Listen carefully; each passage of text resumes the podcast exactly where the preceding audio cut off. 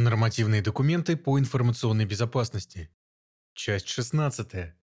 Обзор российского законодательства в области информационной безопасности финансовых организаций. Окончание. Автор Руслан Рахметов, Security Vision. В предыдущей статье мы начали рассматривать положение Центрального банка Российской Федерации номер 683-П. В этой части мы продолжим анализ данного документа и других актуальных норм Центрального банка Российской Федерации. Положение номер 683-П, пункт 5 посвящен перечислению требований к защите информации при осуществлении переводов денежных средств, таких как Первое. Использование электронной подписи сообщений. Второе.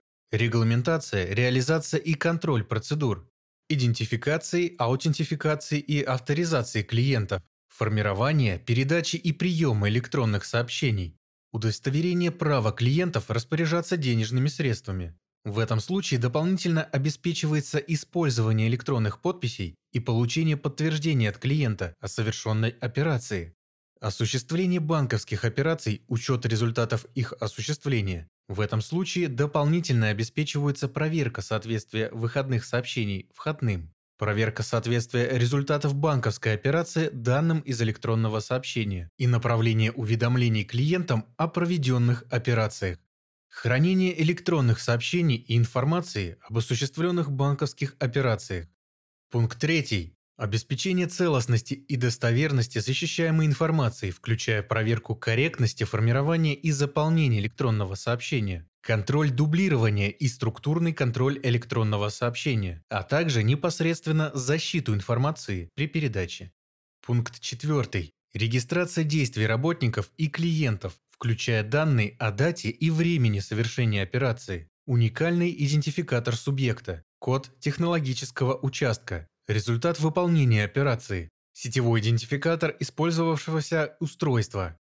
Указано, что кредитным организациям следует не менее пяти лет хранить информацию, относящуюся к переводам денежных средств, фактам действий работников и сотрудников, а также инцидентам защиты информации, при использовании средств криптографической защиты информации следует руководствоваться соответствующей нормативной базой в области криптографической защиты информации. Немаловажным пунктом в рассматриваемом документе является его клиентоориентированность. Кредитные организации обязаны информировать клиентов о возможных рисках использования технических средств при осуществлении платежей и о мерах по минимизации данных рисков.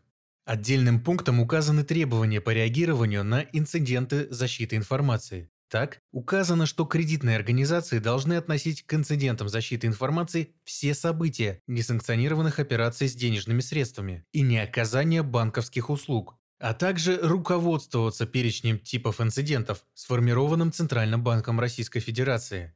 Инциденты защиты информации следует обрабатывать совместно со службой управления рисками, и регистрировать факты, касающиеся инцидента защиты информации, защищаемую информацию, которой был осуществлен несанкционированный доступ, а также результаты реагирования на инцидент. Кроме этого, организации должны хранить информацию, касающуюся инцидентов защиты информации не менее пяти лет, а также уведомлять Центральный банк Российской Федерации о выявленных инцидентах защиты информации и о планах по публикации информации, касающейся инцидентов защиты информации.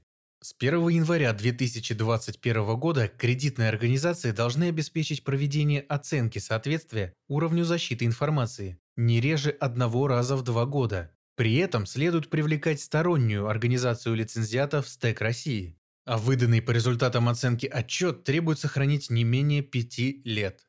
Перейдем к обзору еще одного документа, выпущенного Центробанком России одновременно с рассмотренным выше документом Положению номер 684-П от 17 апреля 2019 года об установлении обязательных для некредитных финансовых организаций требований к обеспечению защиты информации при осуществлении деятельности в сфере финансовых рынков в целях противодействия осуществлению незаконных финансовых операций применяется уже к другому типу финансовых компаний, нежели положение 683-П, но содержит перекликающиеся нормы.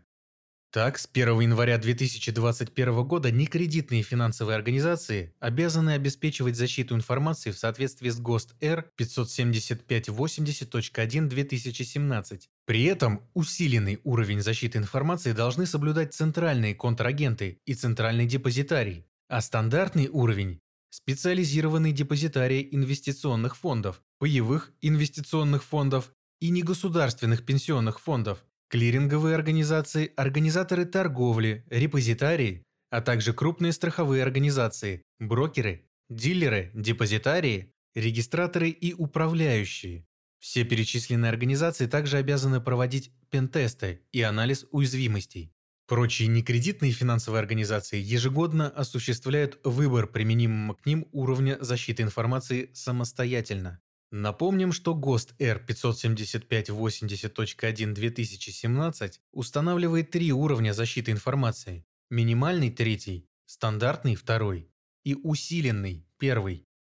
Начиная с 1 января 2021 года, оценка определенного некредитными организациями уровня защиты информации осуществляется в соответствии с ГОСТ Р 57580.2-2018 с привлечением сторонних организаций-лицензиатов в СТЭК России. При этом такая оценка проводится не реже одного раза в год организациями, выполняющими требования усиленного уровня защиты информации, и не реже одного раза в три года организациями, выполняющими требования стандартного уровня защиты информации. При этом некредитные финансовые организации обязаны выполнять нормы третьего уровня соответствия к 1 января 2022 года и нормы четвертого уровня к 1 января 2023 года. Отчет о проведенной проверке подлежит хранению в течение как минимум 5 лет. Уже с 1 января 2020 года некредитные финансовые организации, реализующие усиленные и стандартные уровни защиты информации, будут обязаны при проведении финансовых операций использовать ПО, в том числе и предоставляемое клиентам, которое либо сертифицировано в СТЭК России на соответствие требованиям по безопасности информации, включая требования по анализу уязвимости и контролю отсутствия НДВ, либо прошло процедуру анализа уязвимостей по требованиям к оценочному уровню доверия не ниже, чем УУД-4, в соответствии с требованиями стандарта ГОСТ-Р ИСО МЭК 15408-3-2013. Эта норма полностью повторяет требования положений 683-П и 382-П. Указано, что иные некредитные финансовые организации, то есть не реализующие ни усиленные, ни стандартные уровни защиты информации, обязаны самостоятельно определять необходимость сертификации или анализа уязвимостей, используемого и предоставляемого клиентам ПО. При этом в части ПО, не применяемого для финансовых операций, организации могут самостоятельно принимать решения о необходимости сертификации и анализа уязвимостей.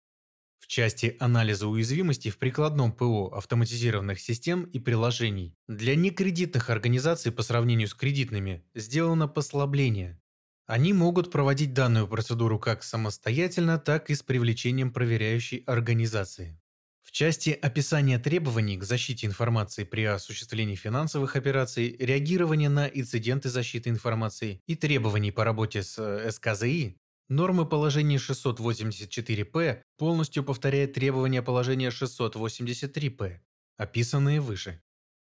Еще одним нормативным актом, касающимся вопросом информационной безопасности в банковской сфере, является положение номер 607-П Банка России о требованиях к порядку обеспечения бесперебойности функционирования платежной системы, показателям бесперебойности функционирования платежной системы и методикам анализа рисков в платежной системе, включая профили рисков.